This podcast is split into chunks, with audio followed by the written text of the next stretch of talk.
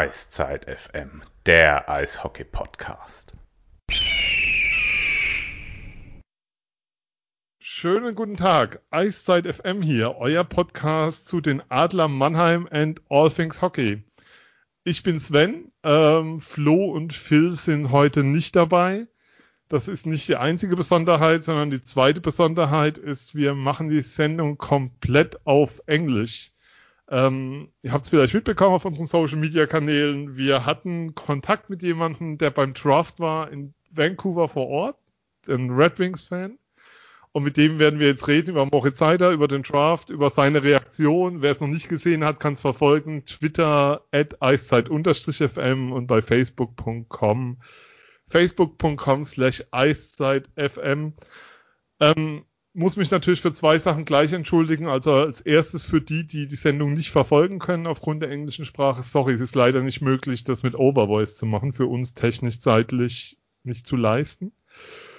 Und der zweite Grund ist natürlich für die, die es hören, dass sie mein Englisch ertragen müssen. Dafür müssen wir uns auch gleich entschuldigen. Aber wir gehen jetzt rüber. Ähm, der Mann ist da, der eigentliche Star des Pixmore Exciter, Jake Nagy. Hi Jake, great to have you on the show. Hi Sven, uh, danke. oh, your German words.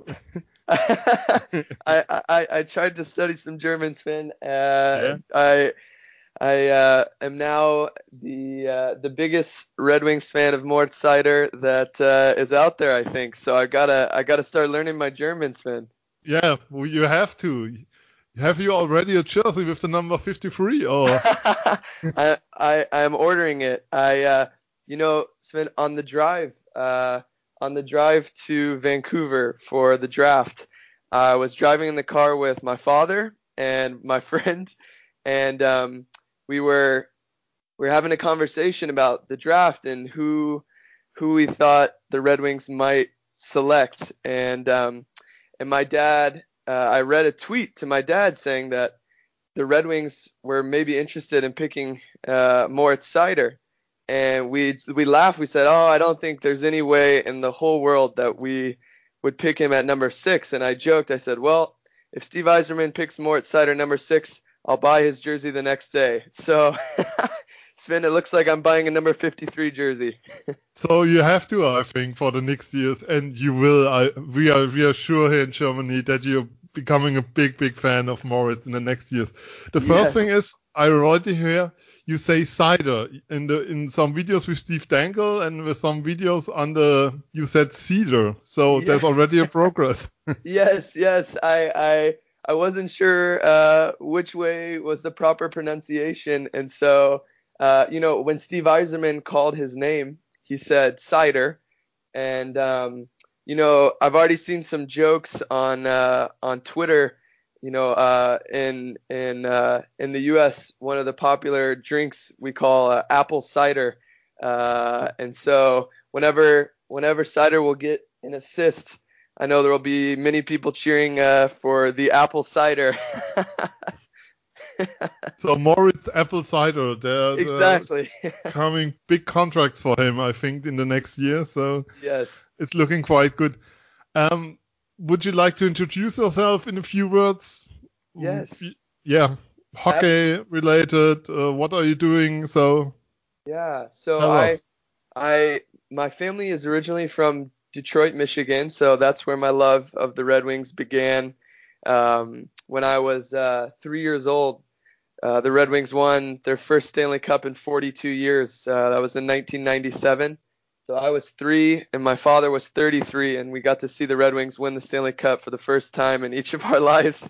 So I grew up, you know, watching the Red Wings, and um, uh, Steve Yzerman was my hero. He was my my favorite player, and uh, I had I wore the number 19 my whole childhood playing hockey, uh, growing up as a kid, and uh, yeah, then I I moved to to California um, for university. I went to school out in California for four years, and then uh, I graduated from school and I moved up to uh, to Portland, Oregon. Uh, so I've been there for almost a year now, and um, so that's about six hours from Vancouver. So when we found out that the draft was happening in Vancouver, uh, we we got some tickets and uh, my dad flew out and we we made the trip. So I'm in in Portland, Oregon now, where um, there's actually a, a, a, junior hockey team in the WHL, the the Portland Winterhawks. Yep. And uh, I believe just a few days ago, um, in the the draft, uh, the the Seattle uh, franchise drafted a young another young German player in the uh, the import draft. So Tim Stützle, I don't know yeah. if I'm saying the he's name playing, correctly. He's also playing for Mannheim next year. Yes, and playing for Mannheim. Yeah. He's also from the Jungad, the so-called Jungadler Mannheim, the youth organized, the youth program of wow. the uh, Adler Mannheim. Wow. So I'm, where I'm Moritz hoping, Seider played the year before. So yes, I'm hoping maybe uh, uh, if Seider uh, plays another year in Mannheim, they'll be teammates. Maybe the Red Wings can draft him in 2020, and then they'll be teammates for uh, Detroit for many years to come. Elite Prospect has a draft list for 2020. There was Tim Stützle at number seven, I think. So yes, yes. So he's going to be a top a top prospect. I'd I would love to see the Red Wings draft him. We'll probably not be very good again next year. so there's a good chance we can draft him. So uh, let's talk about Detroit. Um, the Red Wings um, is called Hockey Town. Uh, yes. In Mannheim, we have to say um, Hockeystadt Mannheim. uh, ist da, also Eishockeystadt Mannheim. It's the word in Mannheim. So Seider is coming from Eishockeystadt and coming to Hockey Town. What wow. does it What does it mean? Hockey Town, Detroit. I mean, you have the Lions, you have the Detroit Pistons Right. You have all the other franchises and big, big teams there. Yes. Is hockey number one in Detroit? Oh, absolutely, absolutely. You know, uh, the Red Wings. Um, when my dad was growing up, and you probably saw uh, my dad in the video as well. He didn't get turned into a meme. This was the desperate guy close the to next to you. Guy, yes, and and uh, it's probably good he did not get turned into a meme because my father did not understand what a meme was. I had to explain to him about uh, the internet, what a meme is. Um, but uh, yeah, you know, when yeah. my dad was growing up, when my dad was growing up, the Wings were a really pitiful team. They they even jokingly called them the Dead Wings, uh, the Detroit Dead Wings. And um, and then when Steve Yzerman was drafted, uh, 1983, I believe, um, the Red Wings really kind of started to to come alive again. And um, you know, Sven, there's a great a great film out right now called uh, The Russian Five. It's about um, Sergei Fedorov, Vladimir Konstantinov, uh, Slava Kozlov, Slava Fetisov, Igor Larionov, the five Russians who played together uh, and won the cup in 1997. And that was really, you know, I think the birth of the name Hockey Town. And, um, you know, like you said, there's the Lions, the Pistons, uh, the Tigers, but the way people love the Red Wings is uh, it's unlike unlike anything else. And Detroit has been through some some hard times, you know. Um, in 2008, when the economy in America really struggled, um, Detroit was probably hit harder than any any other city in the U.S. And yet, the I think what people really uh, held on to was the Red Wings, and the Wings won the Cup that year in 2008. So so Moritz is going from one great hockey city to another, and um, from what I heard in his interview right after the draft, uh, it sounds like Mannheim is is also a working class city, a lot like Detroit. So hopefully he will feel very much at home when he when he moves to Detroit to play for the Red Wings.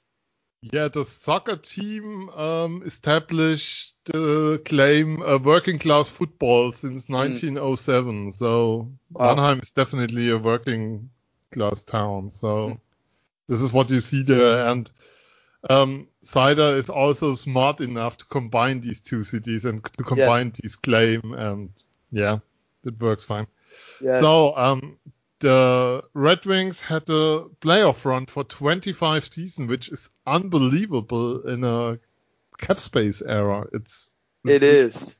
We'll never see again, I think, in the NHL. I agree. I don't think we'll ever see it. And and truly, you know, I I uh, the the playoff streak was about the same age as I was, Finn. So yeah. I, I, was uh, yeah, I was 21. yeah, yeah. I, I, was 21 years old the first time uh, uh, the Red Wings missed the playoffs, I didn't know what to do with myself. Uh, I, I, knew no world in which the Red Wings were not playing playoff hockey. So um, it really is remarkable, and I think that most of that comes from how well we drafted players in Europe. I mean, you know, uh, drafting those Russian players, Nicholas Lidstrom, uh, you know, even into the early 2000s, picking up Henrik Zetterberg uh, and Pavel Datsyuk in the sixth and seventh rounds of the draft. I mean, it's just it's remarkable, and I believe that's why Detroit was so good for so long was because of the European talent that we brought over. And so now I'm I'm hoping and praying that uh, Filip Zadina from last uh, the 2018 draft, and of course. Yep.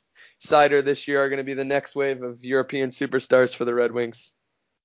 Uh, also, the names you have told us are all were all staying quite long. Yes. At, at Detroit, uh, Zetterberg, um, Lidstrom, Chelios, you can you can name them all. Yzerman, Shanahan. They were all for a very long time in Detroit. Is that yes. something like this philosophy in Detroit? Um, building a core for a long yes. time.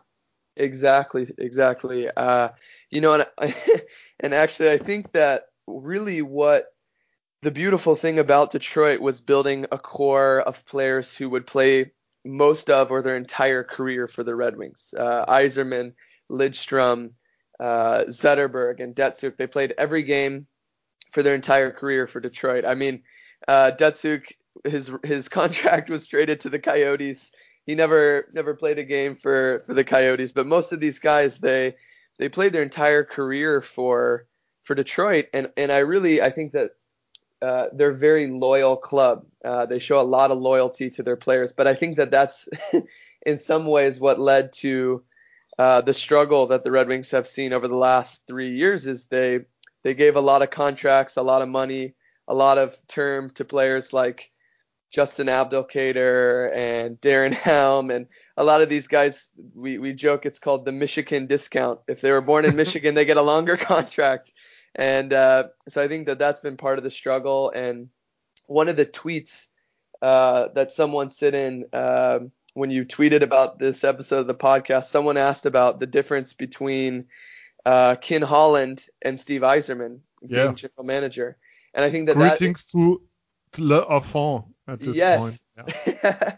yeah, he's the one who tweeted it in. And uh, you know, um, I think that that'll be one thing you will see is a bit different. Ken Holland always rewarded the players who were drafted, uh, born and bred, and really raised in Detroit. Um, but Steve Yzerman, you know, when he was in Tampa Bay, he he he traded away Martin St. Louis. He got rid of Vincent Lecavalier's contract. So I think that you might see uh, Yzerman move some of those contracts like Abdelkader and uh, maybe Darren Helm uh, so that we can make room for for Moritz Seider, Zadina, Joe Veleno, some of those young guys to come up and uh, and start playing for Detroit sooner rather than later. Have you known before the draft that Yzerman was in Mannheim in person to see Seider? I did not know. if I did, maybe I wouldn't have been so surprised, Sven. we we have known this. Um, I wasn't there at, at at that day, but in the press box there was a rumor, and then it was official wow. signed that that uh, was there. Wow, I I should have been following you on Twitter uh, earlier, and I wouldn't have been so surprised. so, um, what what can we talk about? Uh, the change in the organization with Yzerman coming back to his yeah home yeah. franchise, to his home club, and Jeff Blashill as as a coach, um, what can we expect from these both guys the yeah. next years? You know, um, so I live on the west coast of the U.S. Yeah. in Portland, Oregon, and I woke up at about uh, 5:30, 6 o'clock in the morning, and I'd seen a text from my dad and some of my friends from the East Coast who they had woken up earlier and they'd seen the announcement about uh, that Steve they were going to have a press conference uh, with Steve Yzerman and uh, and the Ilitch family. And I woke up and I saw this that that Steve Yzerman was going to be coming home.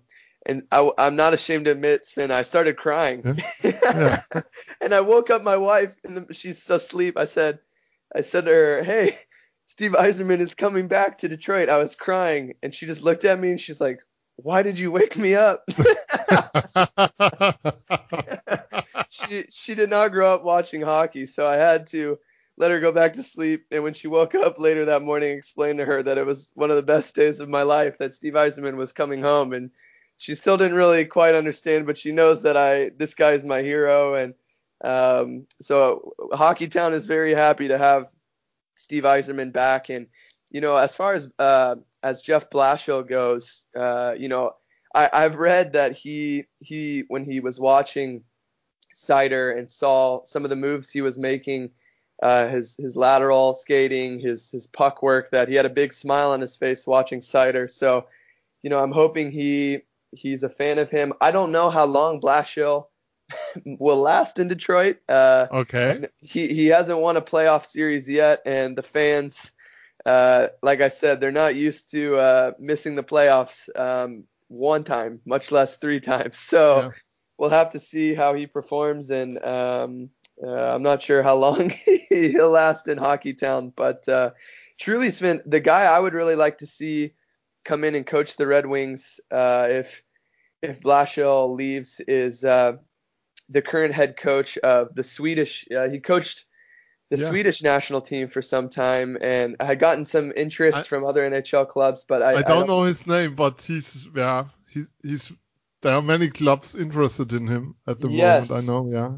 Yes, and um, I think he took like a a, a two year deal um, to coach. Um, so maybe when that contract comes up, uh, Rikard Grönborg is his name. Yeah. If um, maybe when his next yeah. contract comes up, maybe Blasio will his time will be done and we'll bring in uh, Grönborg. I'd love to see him. Uh, you know his experience in Europe with a lot of these European players we've drafted. Um, I think he could be a great fit as well. There's an awesome episode with him on the Full 60. Yes. Podcast. Yes. Yeah. he he was on the full 60 and yeah. he also did an interview with uh, the Winged Wheel podcast. Um, okay. Which I saw you you tweeted yeah. out. Uh, you you were listening to the Winged Wheel podcast. To be I honest, def- I heard them for I heard the guys for the first time yesterday, yeah. but I had to prepare for the show. So yes, I'll have to introduce you to each other. I actually I've never met those guys, um, but I've been listening to their show for almost two years now, and um, you definitely will have to be a guest on their show and have them be a guest on on your show. Uh, create a little uh, cross country friendship uh, cross podcast. so we do this. Um, so what can we say about the Red Wings at the moment? Are they are they still in rebuild mode or are they just um, trying to progress with what they have, or are they still in tank mode a little bit. What can we say about them? Good when question. you look at the roster, it's not that impressing, to be honest. It is not. it is quite the opposite of impressing.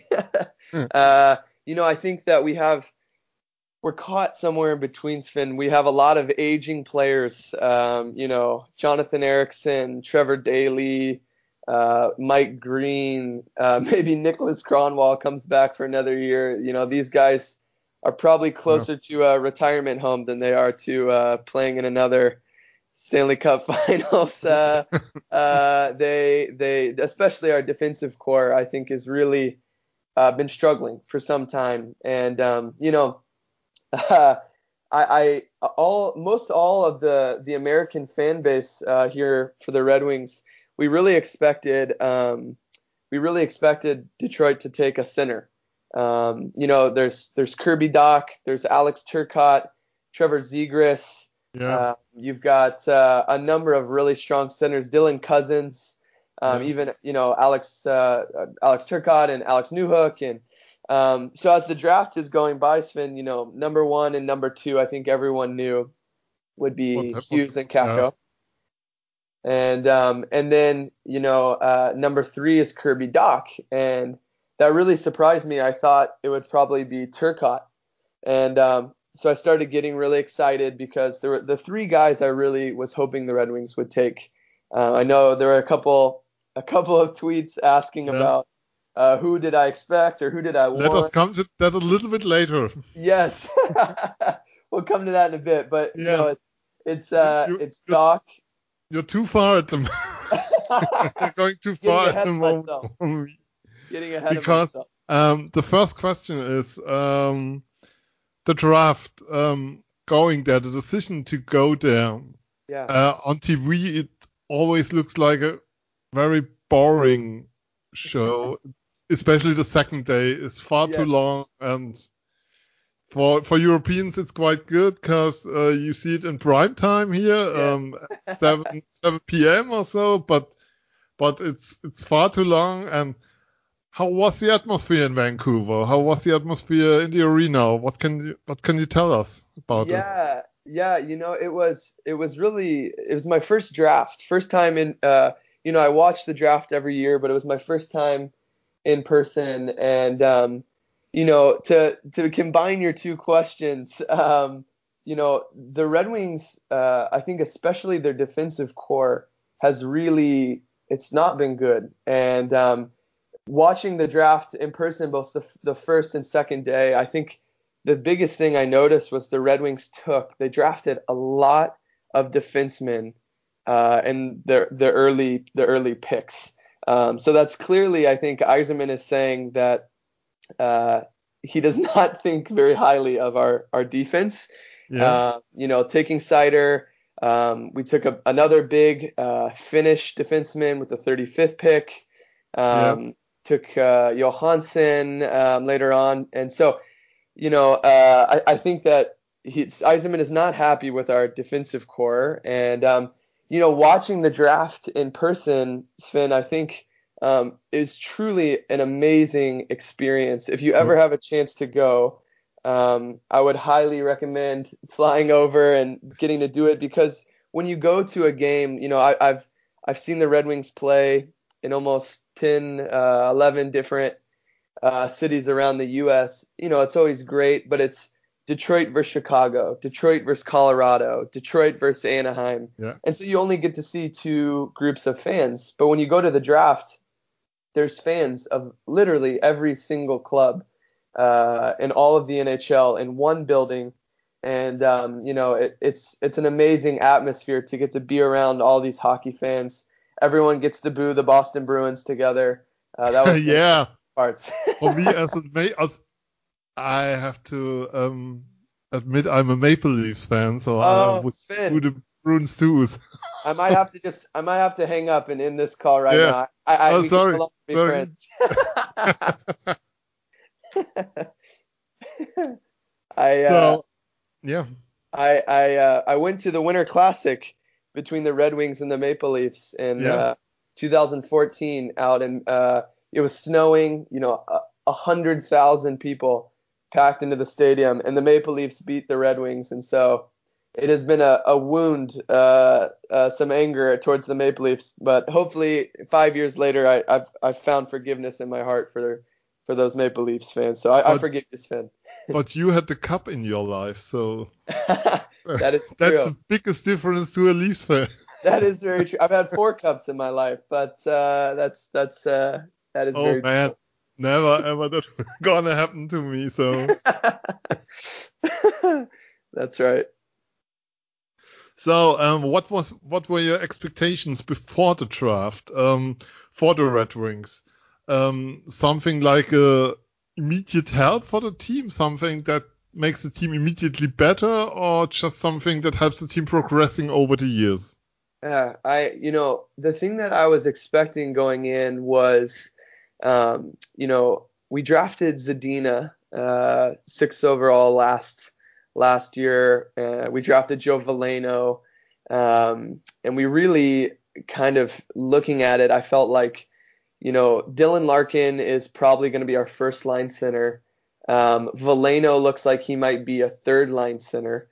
And I was really thinking every, you know, Detroit writer for the Detroit newspapers, for The Athletic, for most of the big media coverage in Detroit, they were all guessing that the Red Wings would probably try to draft uh, a center, um, someone who will be ready in maybe two years from now. I don't think we were trying to pick someone who who helps us immediately because we are not good. so we don't need help tomorrow. We need help in two to three years when Larkin and and Mantha and Athanasiu are really entering their prime. And so I was expecting uh, the guy I, I, really kind of was thinking was probably Trevor Zegras. Um, that was the guy I was really pulling for. You know, he played a lot of his hockey in Michigan for the the U.S. development team. But I also, you know, I thought maybe we would take Podkolzin, you know, the Russian winger. Yep. Um, uh, I had a, a, long list of players, and um, you know, Sven, I I actually I'd read a couple of different things saying that the Red Wings might try to pick someone like Seider uh, in the second round, which uh, which obviously now I know would have never happened. But, no, um, definitely. Um, on Friday there were a lot, or the day before the draft, it was Thursday, sorry, not not Friday. Right. But the day before the draft, I saw on Twitter a lot of rumors about um, Detroit trading down exactly. um, for Seider uh, from six to ten or to twelve. Exactly. Have you seen them too? Have you heard about this too? So I literally saw them for the first time while I was driving to the draft, and uh, we stopped to fill our tank up and I pulled out my phone. I was looking through Twitter, and I saw these rumors that we might try to trade to 10 or 12. And um, you know, I thought, wow, I I just didn't think there was any way that we would draft a defenseman. Um, uh, I just I wasn't expecting that at all. I figured we would try to draft a defenseman later, and um, and you know, when I saw the rumors, I thought, well, maybe they'll try to trade back. But then I thought to myself, you know, um, I had read some rumors also that Ken Holland, who's now you know the the man, general manager for for Edmonton, they were picking number eight, and uh, they picked Philip Broberg. But um, I think what I'm thinking now is that Yzerman knew that uh, Seider might not make it past pick number eight, and he obviously loved what he saw in Seider and did not want to risk his chances of uh, yeah. of trading back to 10 uh, and then missing on him altogether. So, uh, yeah, when I saw the rumors, I didn't believe it. I didn't think there was any chance it was true that it would happen, but uh, I think they were correct. I, I thought too, this is totally crazy. They will never pick Seider on six. I saw a list where he was on 10. This was yes. the best uh, place for him, uh, what I saw. Um, this was from Elite Prospect. Yes. But the other lists all about place 15 or so, around yes. 12 to 18, most of them.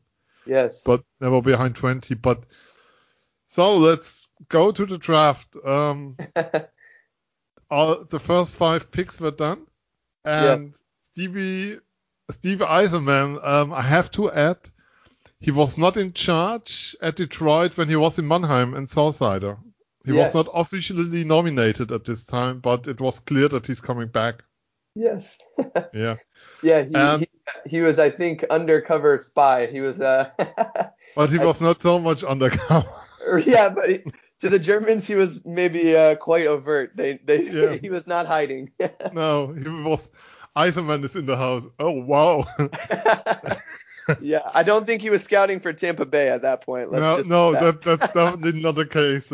um, and um, I don't think he's scouting for number 32, 31 at this point. So no, um, certainly yeah. not. it was clear that Seider wasn't in there at this yeah. point of the draft. So yeah. um, then Yzerman on the stage. The Detroit Red Wings are picking from Mannheim from the DEL. What were your thoughts at this moment? Just take oh, us in Sven. there. Oh, Sven. So, so he came up on stage, and like you said, he, he I, I was expecting him. You know, sometimes at the draft, they will say something like, you know, congratulations to the St. Louis Blues on winning the Stanley Cup. Thank you to the city of Vancouver for hosting us. I was expecting Stevie to say something like that and you know he has roots. Uh, he spent a lot of time uh, growing up near uh, British Columbia in Vancouver, so I expected him to say, you know, a little speech like that, and he just he immediately leans into the microphone, says the Red Wings are proud to select from Mannheim, and it was at that moment, Sven, that my brain just like it paused. It was like it was like you know uh, your computer when it freezes up and uh, it it just says like processing, processing, processing. Yeah. Uh, that is what was going through my brain. Mannheim, and then he says Moritz Seider, and my jaw was just hanging open, and I just sat there thinking to myself, oh my gosh, Moritz Seider is a Red Wing. and I look over at my dad. I just felt his hand on my back, and he just turned and he covered his face up because I think he was yeah. saying some things under his breath that maybe he didn't want to be on television. uh, and uh, you know, it I it doesn't work though.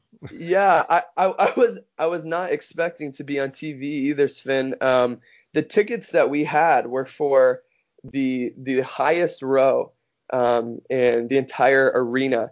And uh, just about two or three hours before the draft, we were walking around outside the arena, and um, and we bumped into a group called Rocket Rocket Sports Media.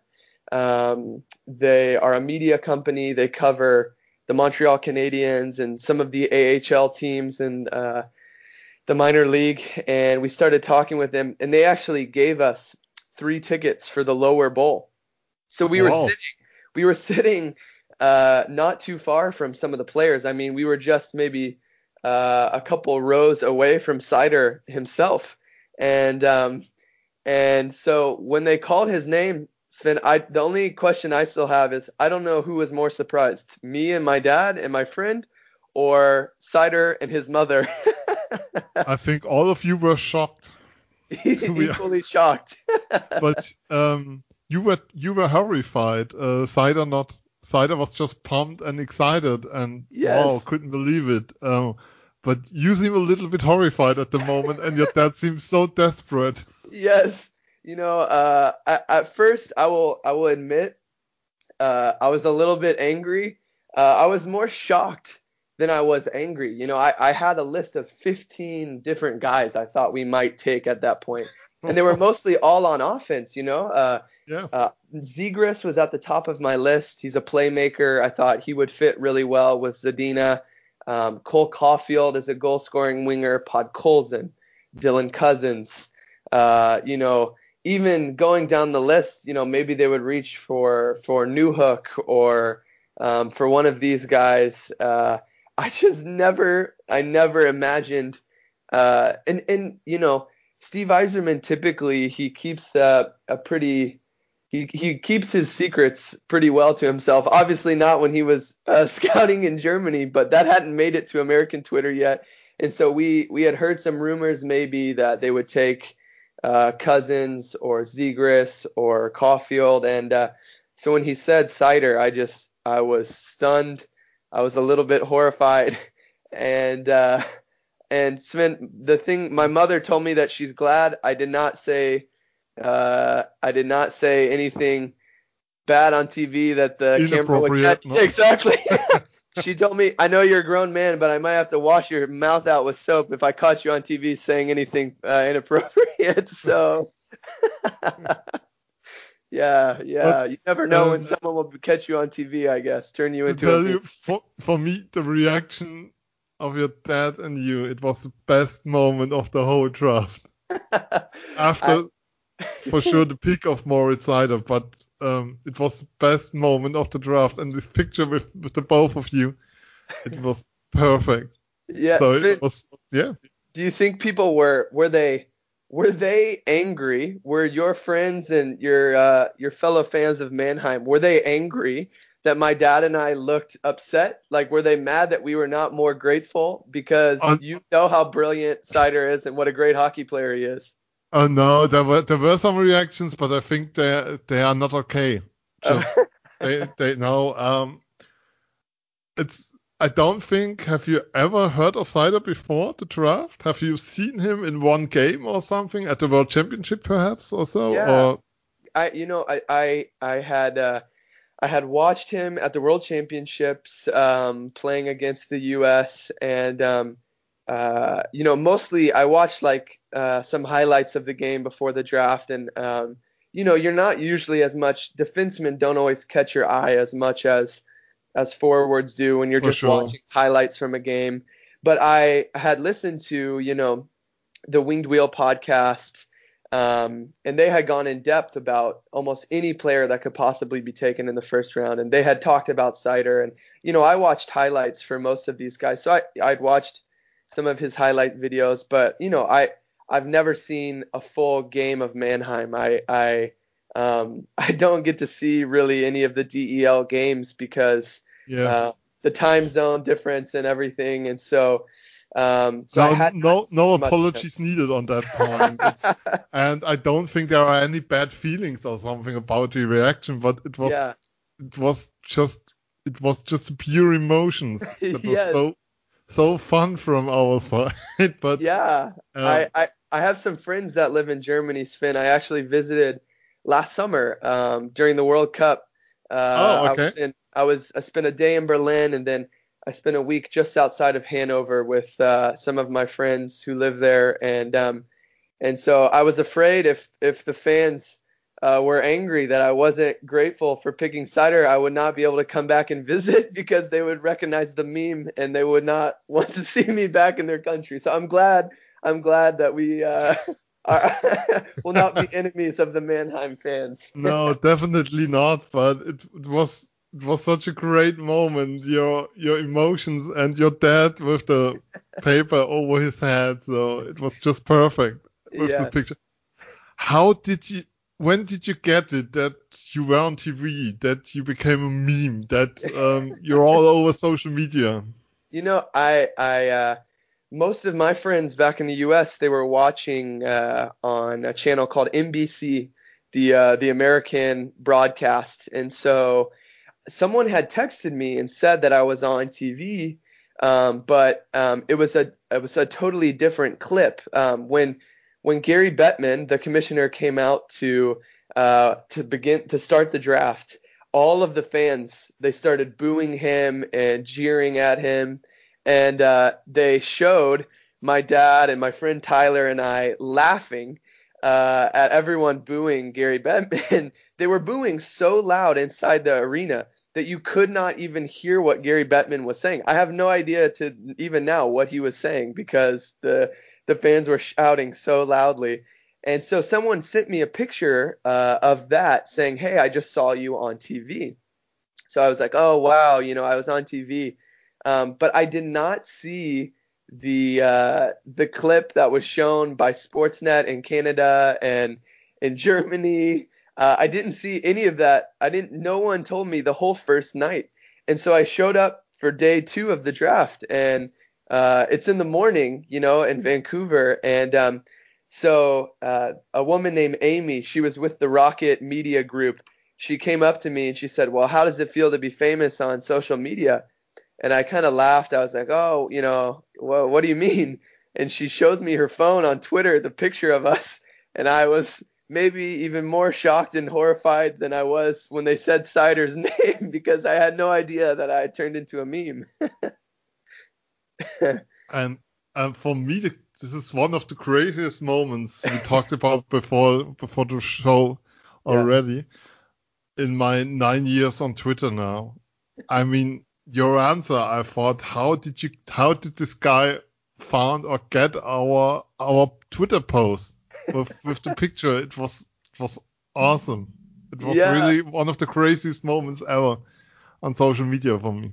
connecting the you know the world Yeah. is so small these days and uh i i uh when my friend had told me about the the meme uh i was like oh my gosh you know how how far has this spread uh my friend who lives in sweden was telling me that some of the kids at his his church were sending him uh pictures of the meme i don't even know if they knew that him and i were friends but he was telling them you know that's that's my buddy That's my friend, Dave. yes, yes. And uh, so I, I looked into Twitter, you know, uh, Red Wings fan, just to see like has the meme spread across Twitter. And I saw your tweet, and um, I showed my dad, and my dad just started laughing out loud because uh, it was so funny, Sven. And uh, so I showed him that, and um, we were cracking up. And so, you know, I wrote to you, and it's Yeah. just crazy now that uh, getting to be on the show with you. I this is I've been a hockey fan for my entire life, but this is definitely one of the greatest moments being a fan than I, that I've ever experienced. yeah, for sure, definitely, no no doubt about that. So that's that's awesome. So after that, you were on media all over the place in Vancouver. Steve Dangle interviewed you, made Yeah. a video with you. Uh, what can you talk? What can you tell us about him? Yeah, Steve is a, a great guy. You know, uh, it's my first time meeting him. He, uh, my my buddy Tyler, that uh, he was the guy in the white Red Wings jersey who was sitting next to me. Okay. Uh, you know, and he he um, he's really been becoming a bigger Red Wings fan over the last couple months. Um, and he uh, is a huge fan of Steve Dangle. Uh, he's been watching. He told me he just watched a couple of hours of Steve Dangle while he was at work. Uh, I don't. Hopefully, his boss is not listening to to this podcast. but he started watching Steve Dangle's videos at work, and uh, both of us were a really big fan. And on the drive up, we were telling my dad about you know how much we enjoyed Dangle, and my dad has never been on YouTube at one day in his whole life, so he didn't understand. so we had to explain to him about all that, and uh, um, so then after the Red Wings pick, um, he had tweeted and said that he was meeting. Uh, he was doing a little meetup uh, at a certain section of the arena, so we went out and got to to meet him, and I recorded a video with him uh, giving his reaction to Seider. Uh, you know, he was making the joke about uh, apple cider, and um, and then actually later that night in Vancouver, uh, we went out to get to get dinner, and we were eating at a restaurant. We actually saw a couple of the players who were drafted on day two, um, just eating dinner with their families, and we were walking back down the street. We saw Dangle again, uh, and so chatted with him once more, and then uh, the next morning, uh, day two of the draft, I was just walking to to get a uh, some poutine. It's uh, Canadian signature Canadian food. I was hungry. I, I saw Dangle and he said, "Hey, hey, can you come over here and record a video with me?" I said, "Sure," you know, and uh, and so he asked me about my reaction to to the pick, and um, uh, what's really funny, Sven, is um, I still had not seen that clip that he posted uh, on the Sportsnet video. I still hadn't seen that clip until it was posted onto Sportsnet. So every time I saw it, it just kept getting more and more embarrassing. so uh, yeah, it, it's pretty funny. The hockey world it spans across, you know, um, from continents, but uh, it really is a small world to get to meet him and uh, now to get to meet you, Sven. Uh, Yeah. it, it's really fun. It's awesome, Jake. It's really one of the best stories ever. um, let's talk about Moritz Seider a little bit. What have you known about him already in the last week? What? Yeah. Yeah, well, you know, I have uh, I probably I've, I've run out of data on my cell phone because all I've been doing for the last week is watching YouTube videos of of Moritz. Every clip I can possibly watch of him uh, in the DEL, uh, his highlight videos. Um, you know, he was just at Red Wings development camp, um, and the first video that they posted of him, he was doing some some skating drills, and Yeah. uh, I saw this too. Yes, I think uh, you could probably have gotten another meme out of my reaction to watching that video because wow, the kid can skate. I mean, he he. Uh, I I I am not as good with the metric system. I know he's six Yeah. foot three. Uh, Four, I think. He was the biggest four. one. He was the tallest one in the in the Exactly. whole draft class. And so- Exactly. Exactly. Uh, so for a guy of his size to skate that well, um, I have just been blown away watching him. Um, they did the three on three tournament yesterday in Detroit, and um, he had he scored a goal, a real nice play. Um, and then I watched today just before we were chatting. uh, the five on five, and there was a shift he had where, you know, he had the puck in a defensive zone. He weaved in uh, through uh, neutral ice and brought the puck in, brought it behind the net, set up a perfect pass, and um, man, any Red Wings fan who was not happy with uh, picking Seider at six, uh, we should all we should all uh, keep our mouth quiet and uh, be thanking Steve Yzerman. We should be thanking Mannheim for uh, developing this young guy's skill because he is a fantastic skater. Um, I think the the best thing was that it appears that he has a lot more offensive upside than I think most of us had read about before the draft. So I wanted to ask you, you know, most of what I'd read most of what I'd seen on video talked about what a great defensive defenseman he is, but there were some questions about his offensive upside. You know, how much, uh, what is his ceiling? How good can he get offensively? So I wanted to ask you a bit about that. You've obviously seen a lot more of him than probably any Red Wings fan in the U.S. Um, so what can you tell me about his offensive upside, Sven? Um, First of all, we have to say this was his first season in the German in the DEL, so right. um, he's coming as a new guy to the league, has adapt had to adapt to the play there, and Mannheim had by far the best power play units on the ice in the whole DEL. Yeah. So he doesn't play a lot of power plays. Mm-hmm. Um, the classical blue liner were set with one of the best two best defenders in the whole German league. Wow. So that's nothing about his, yeah, his lack of offensive, offensive skills at mm. this point. He played already um, for the German national team in the playoff, uh, in the, in the power yeah. play units at the World Championship. So um, he's becoming more and more of an offensive guy over the years. So um, there's nothing um, to worry about from my side. Um, it's all about development. It's all about um, giving him the ice time and giving him the chance to show what he can do there. I don't think he's a power play guy in his first two or three years, but when we talk five years from now, I have no doubt that he will be an offensive player too for the team. Yeah. Do you, with do a you lot think... of impact. That's great to hear. I, uh, I I've been wondering, Sven. Do you think that um, uh, if he plays in Mannheim next season, will they give him any power play time? I mean, uh, do you think that uh, the he would be able to get power play time if he plays for Mannheim, or do you think that um, their power play units are already set for next year?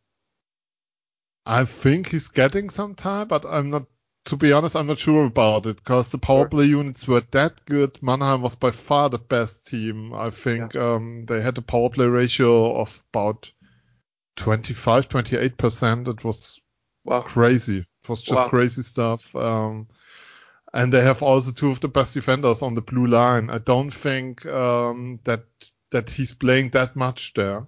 Gotcha. But um, do you think he's playing in Mannheim next year?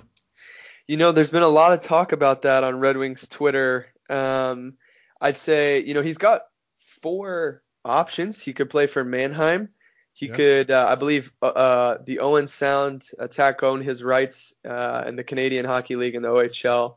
Uh, he could play for Grand Rapids, the uh, yeah. AHL affiliate for Detroit, or he could make he could make the Red Wings right out of camp. So I I am not sure where he is going to end up. I think it'll be important uh, for his development that he gets some more of that offensive production. I think if he plays in the OHL, uh, he would have the most amount of time on the power play.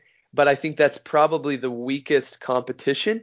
You know, he's been playing against grown men. Uh, I don't know if it would be best for him to go back and play against teenagers again. Um, Definitely so not. Definitely not. There's different options. I would probably say it's most likely he'll either play in Mannheim or for Grand Rapids. But after watching him yesterday, Sven, I don't know. He's probably better than almost any Red Wings defensive uh, player that we have already. um, to tell you one thing about Seider, the bigger the stage is, the more he's he's bringing the best out of it wow. on of his play. Um, he was for me he was the best defender in the final, in the DEL final series. Mm. And for me, he was the best German defender at the World Championship. Wow. That was nothing you can you can expect from the start of the season from a young guy, only 70 years old at that time, and he's that good. Um, I asked him after game four of the final series, is there anything, Moritz, you're 18 years old and you're playing so cool, so smart, so intelligent on the ice. Is there anything that, that still upsets you out there? And one um, member of the organization of the Adler Mannheim said from behind, math exams. and, and that that's all on the ice. He's so cool. He's he's he's a big personality. That's what you hear at the scouting combine also. yes. Um, I think that that's some some some perhaps the biggest point that uh, Yzerman sees in him that he's becoming a leader in the locker room over the years. That he's become that he's can becoming a leader for the franchise. So I don't think I don't think you pick a player at six and send him back to Germany. That that's Yeah. my that's my opinion, but I'm not sure about this. So Yeah, I, I I think you are right on, Sven. Uh, Stevie, you know, he was the captain. Literally, that's what we call him. We call him the captain. I mean, he he exemplified leadership for the Red Wings for so long, and uh, I think that leadership capability is very important to him. And from what I read, you know, Seider himself said that his longest interview at the combine was with Yzerman. Um, they talked for you know almost 40 minutes. Um, it was one of the last interviews, and that Yzerman asked him about his family, about everything about him as a person. And I think what's important for Yzerman not only is his production on the ice, but his leadership capabilities. And it certainly sounds like he has uh, he has all that and and even more. So that is great news to me for sure. But um, to give you another example, um, there was an exhibition game before the World Championships between Team USA and Team Germany in Mannheim. Mm.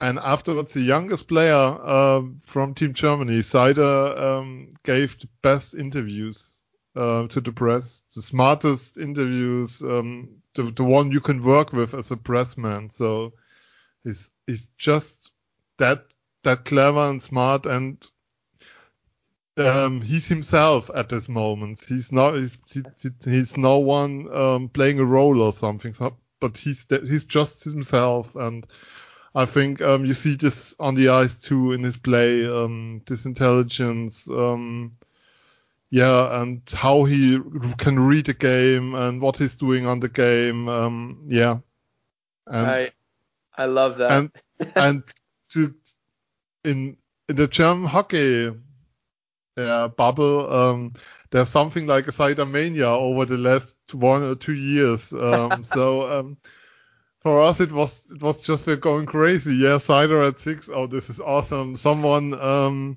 tweeted um, Seider picked at six. Bring me alcohol. uh, I uh, I can imagine there was some celebrating and some uh, some partying going on. No, Uh, yeah, perhaps on some yeah. Yes, Before- I I uh, I I know uh, you know Draisaitl um, Yeah, has been fantastic. You know, I mean he's one of the best players in the all the NHL right now, and I'm sure uh, he's very loved in Germany. Do you think Seider um, is he the uh, the second best player to come out of Germany in the last 10, 15 years behind Draisaitl? Do you think? Uh, from a perspective, I would say yeah, but uh, you have also Kahun, um, who's, who was traded to to the Pittsburgh Penguins Right. a few weeks ago. Tobias Um, you have uh, two goalies with Grubauer and Greiss. Right.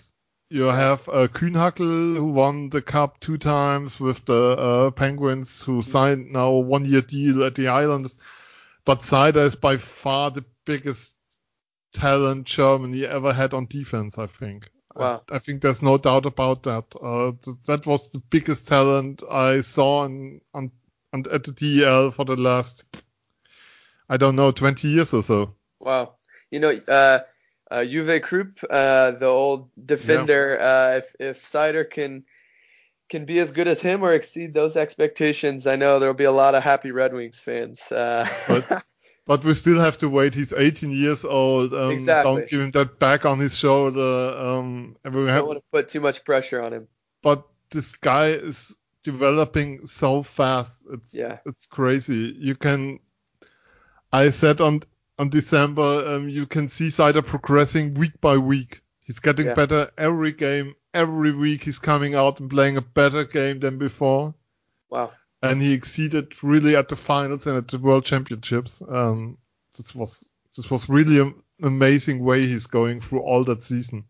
I I uh, I tried to learn this uh, phrase, Finn. Um, Yeah. So I'm sorry if I say it wrong, but uh, uh, from the sounds of it, um, Moritz Seider looks at uh, all of his challenges and says, uh, "Das ist mir Wurst." Yeah, great, great, far better than my properly? English. So, um, Jay, far better than my English. So no, no. per- perfect. We take this. Great. Great. But um, but after the prospect camp, he's coming back to Mannheim. He's doing his summer training here. I heard. Awesome. Well, uh, I, I hope that you can tell him that the the newest and biggest uh, American fan of Moritz Seider is Jake Nagy, and he will be uh, wearing a number 53 Red Wings jersey as soon as it comes in the mail. I think um, that we will see that we will see some of them in Mannheim too next season. I can sure. imagine. I can imagine for sure. Uh, we also had Jochen Hecht. I have forgotten Jochen Hecht. He's also a Mannheim race player Oh wow. who played in the NHL for for really a long time. Sometime, yeah. And Christian Yeah. Ehrhoff, uh, I don't know where Yeah. Where he uh, what part of Germany he was from, but uh, um, yeah. Yeah, we have some pla- we had some players. Marco Sturm, who's now um, Right. assistant coach of the LA Kings. So there Yeah. were a lot of players there. yeah. But um, from the German youth, they're coming a few players the next years. I think Dominik Bokk um, Yes. must have shown really good hockey at the prospect camp of the St. Louis Blues. He was drafted last year. Next Yeah. year, you have already to know his name. Tim Stützle is coming Tim to the draft. Stützle, yes. Tim I, Stützle.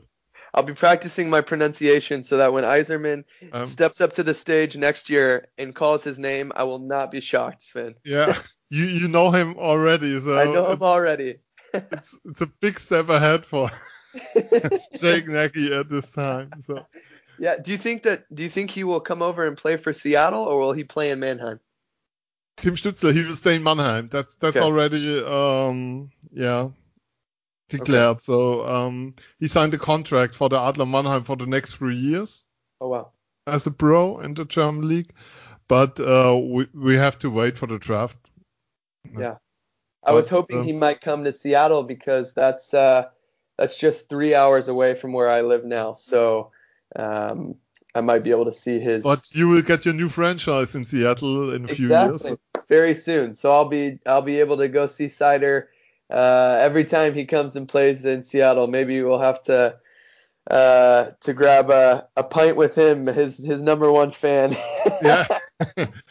uh, top Facebook now has the category of a top fan in Germany. I don't know if they have this in the US. So perhaps Moritz Seider top fan Jake Nagy. That sounds Yeah. that sounds great.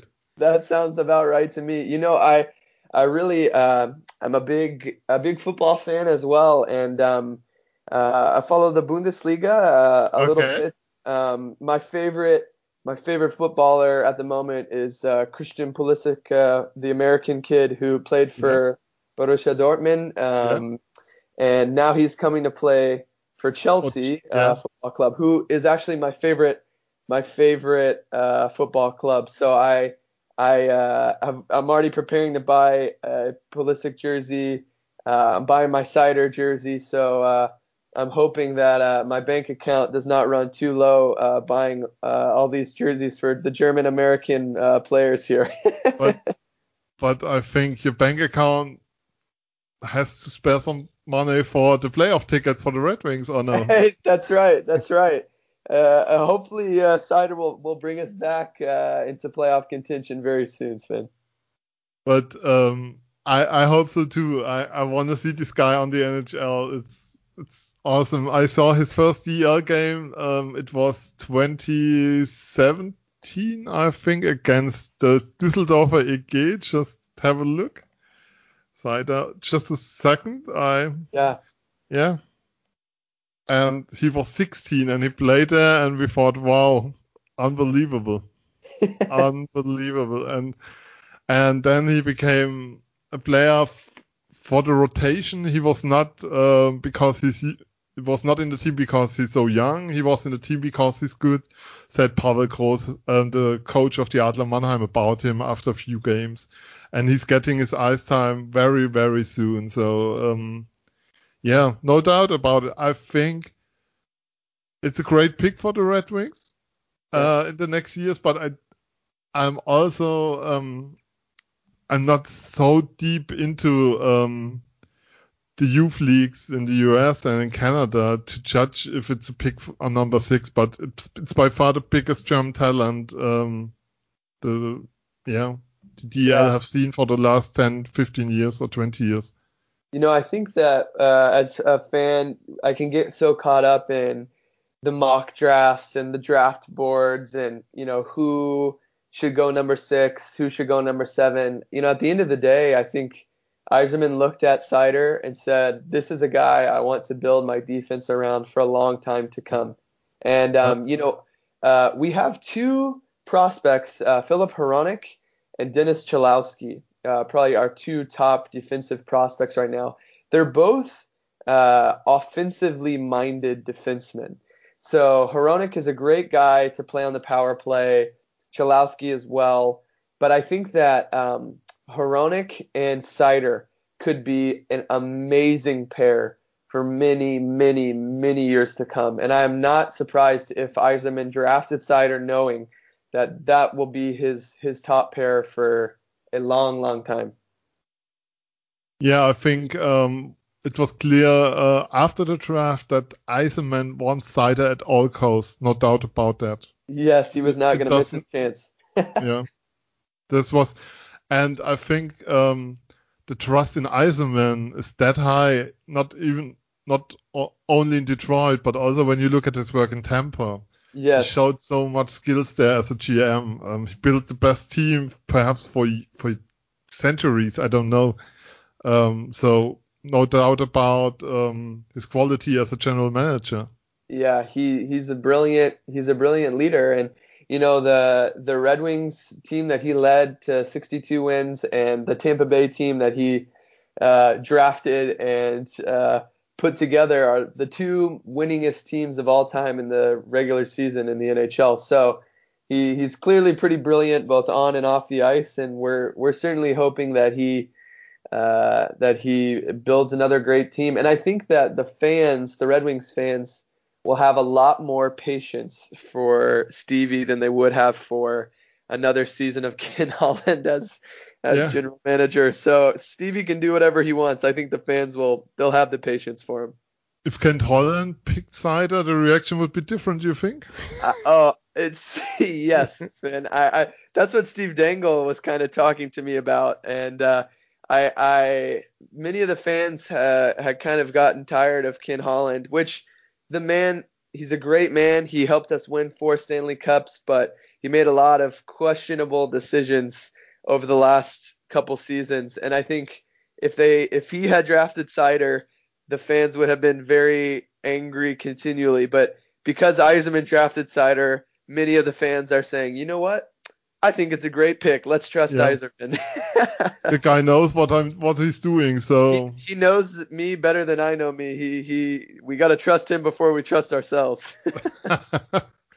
so that's fine. What what do you think when we two years from now on when we talk about um, the Detroit Red Wings and Moritz Seider? What are your hopes? What what do you think we were talking about then? Wow, great question.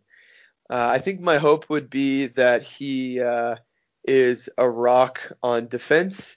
Um, I, I, hope that he and Hronek uh, are a top pair for the Red Wings two years from now. Um, you know, I, I you want to give him time to develop, and you don't want to put too much pressure on him early on. But you know, when you look at the Red Wings core of players, you mentioned this at the very beginning uh, of our conversation you know, the Red Wings have always had a core of players that play their entire career for Detroit. And I think that, you know, Dylan Larkin and Anthony Mantha, uh, Tyler Bertuzzi, that that's really going to be part of our core on offense. Um, and Dylan Larkin's 22, so in two years from now, Larkin's going to be 24. He's really going to be kind of uh, and part of the prime of his career. And I think that's when, as a Red Wings fan, we're really hoping to become contenders again. And so I'm hoping that in two years from now, uh, I'm back on your podcast, Finn, and we're talking about how Seider is the defensive anchor of uh, a new Red Wings dynasty. So that's that's my hope. my hope is that we have a segment in our podcast in the near future called Seider Watch. Jake, with you as our guest. Sven, have me on anytime. I will come yeah. on and do Seider Watch uh, anytime you like. I, would be happy, happy to be a guest again. It will be an honor to have you back for sure. But yes. uh, so we're finished for today, and I can't thank you enough for your time, for your words, for the for all you bring to the podcast today. It was it was amazing. It was a perfect show. Oh, Sven, 65 feel... minutes now, so it was yeah. really amazing. I feel so honored. You know, I I love that the hockey world is able to unite people who are from different continents, different countries, speaking different languages. Um, you know, the only time I I've ever I've been to Berlin and Hanover last summer, but when I was when I was in grade school, uh, when I was about 15 years old, I was traveling. Um, I was spending. I was in a country called Ghana in West Africa, yep. and um, my flight connected in Frankfurt, which I know is not too far from from Mannheim. Yep. It's, and, one, it's um, one hour drive, so. Right, and uh, and Sven, I I was about 15. I did not have an iPhone yet. I had an old cell phone, and uh, so I went to the gate in the airport where my flight was connecting. I set an alarm on my phone to wake me up because I was tired, and I fell asleep. And uh, what I didn't realize was that my phone had updated. It did not update the time zone. So I woke up from my nap I looked at the clock and I realized it was 30 minutes past when my flight was supposed to take off. And so I ran to the gate and I asked them for help. I said, Hey, did I miss my flight? And they said, Yes, your flight took off 30 minutes ago. You were asleep. And uh, I was 15 years old. And the first thing that went through my mind was, My phone is going to die. I have no money in my pocket to buy another ticket. I'm going to have to work here in Frankfurt for enough money to buy another plane ticket back to America. and so, so uh, luckily they were able to get me on an, on another flight without uh, too many problems. Or Sven, I might still be in Frankfurt to this day, working and being a fan of uh, Mannheim's uh, hockey team. Uh, my parents may have wondered what happened to me. Uh, I, I, had to work for my money in, in, Frankfurt, so I'm glad I was able to make it back home yeah. to to the U.S. But uh, the next time, the next time I come to Frankfurt, I will make sure I do not fall asleep in the airport. That uh, that I catch my flight uh, and uh, drive down to Mannheim. Uh, a new bucket list item for me is to come catch a game in Mannheim with uh, with you, Sven, and uh, the rest of the podcast hosts and all of your listeners. I'd love to come see a game and get to meet you guys in person. That's that's a great idea, and that's a promise I make. We we show you Fantastic. Mannheim and the hockey club and Hockey Town Mannheim. Yes, for sure. A mutual partnership. yeah. So um, thanks to Jake. You can reach out to Jake via Twitter uh, at Jake Nagy 19 and we are Eiszeit FM, Twitter at understrich FM underscore FM or facebook.com slash Eiszeit FM. Jake, it was a pleasure to have you on the show. Thanks so much and hope to have you back quite soon. Yes, Finn, I'm excited for Seider Watch. Uh, we'll stay in touch. Thank you so much for having me. So, bye und bis zum nächsten Mal. Tschüss.